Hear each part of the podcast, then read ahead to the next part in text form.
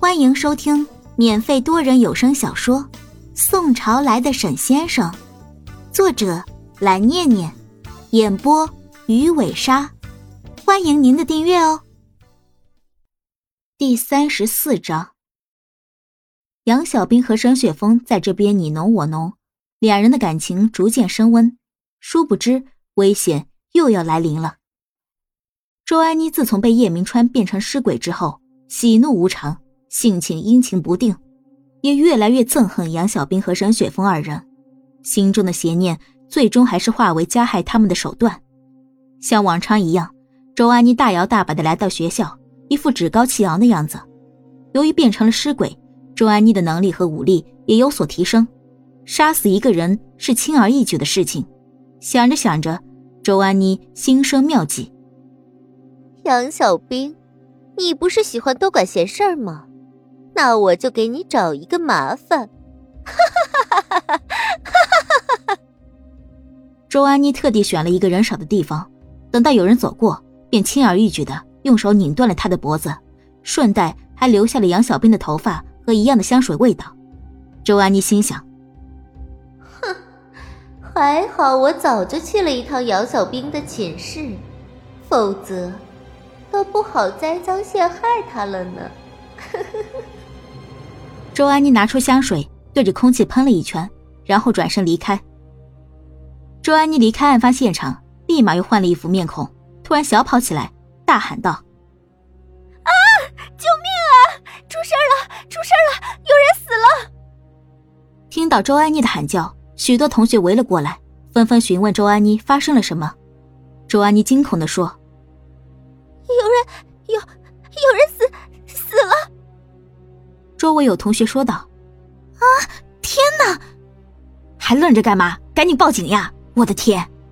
很快，警察赶来了。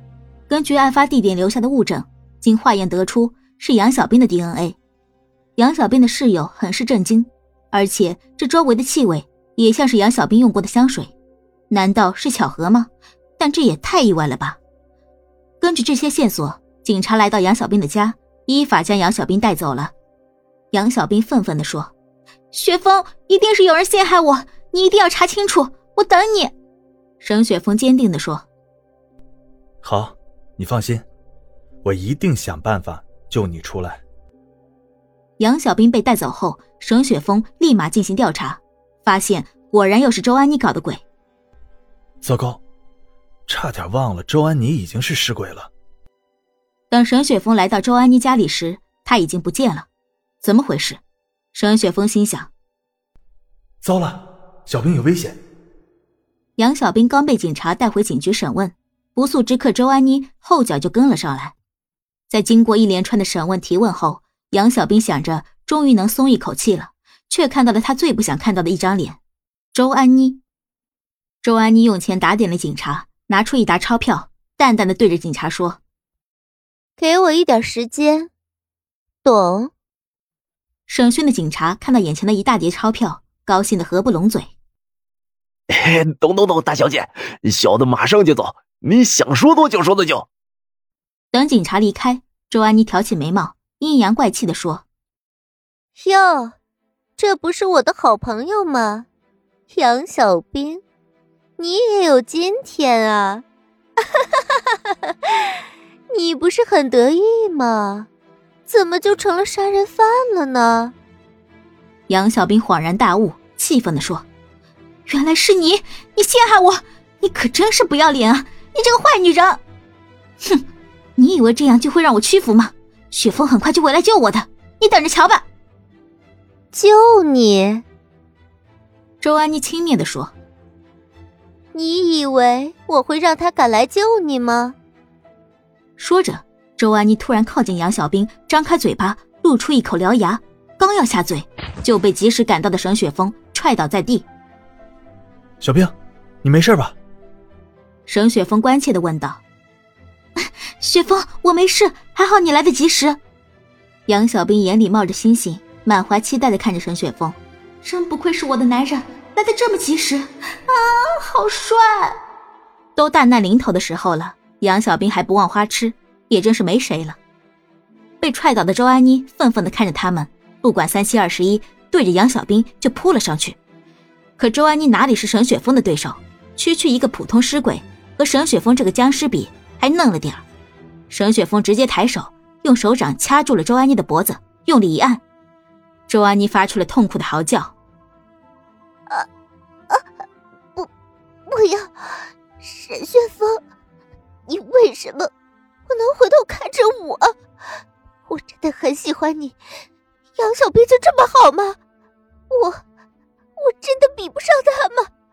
啊，回，回答我！”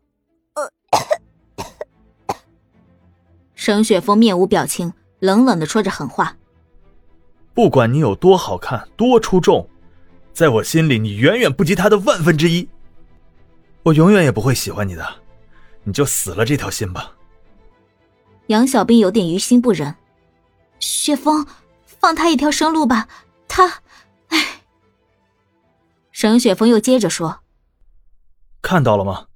这就是你和小兵的差距，他总是这么善良。”哪怕你对他做过这么恶毒的事情，他还想着放你一条生路，你真的不配。走吧，雪峰。杨小兵劝说沈雪峰和他一起离开，无奈之下，沈雪峰只得放过周安妮这个坏女人。沈雪峰松开了手，周安妮跌坐在地上，大口大口的喘着粗气。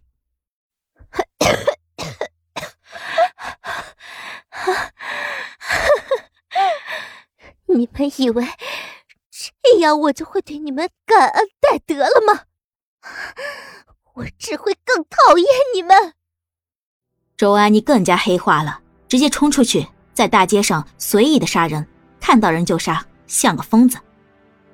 沈雪峰和杨小兵离开后，在回家的途中，沈雪峰隐隐感觉总有人在背后跟着他们，但是一回头什么都没有。沈雪峰心里疑惑道：“奇怪。”怎么了，雪峰？没事我们回家吧。正说着，有人就从背后偷袭了过来，还好沈雪峰反应够快，用手一挡，差点受伤，好险！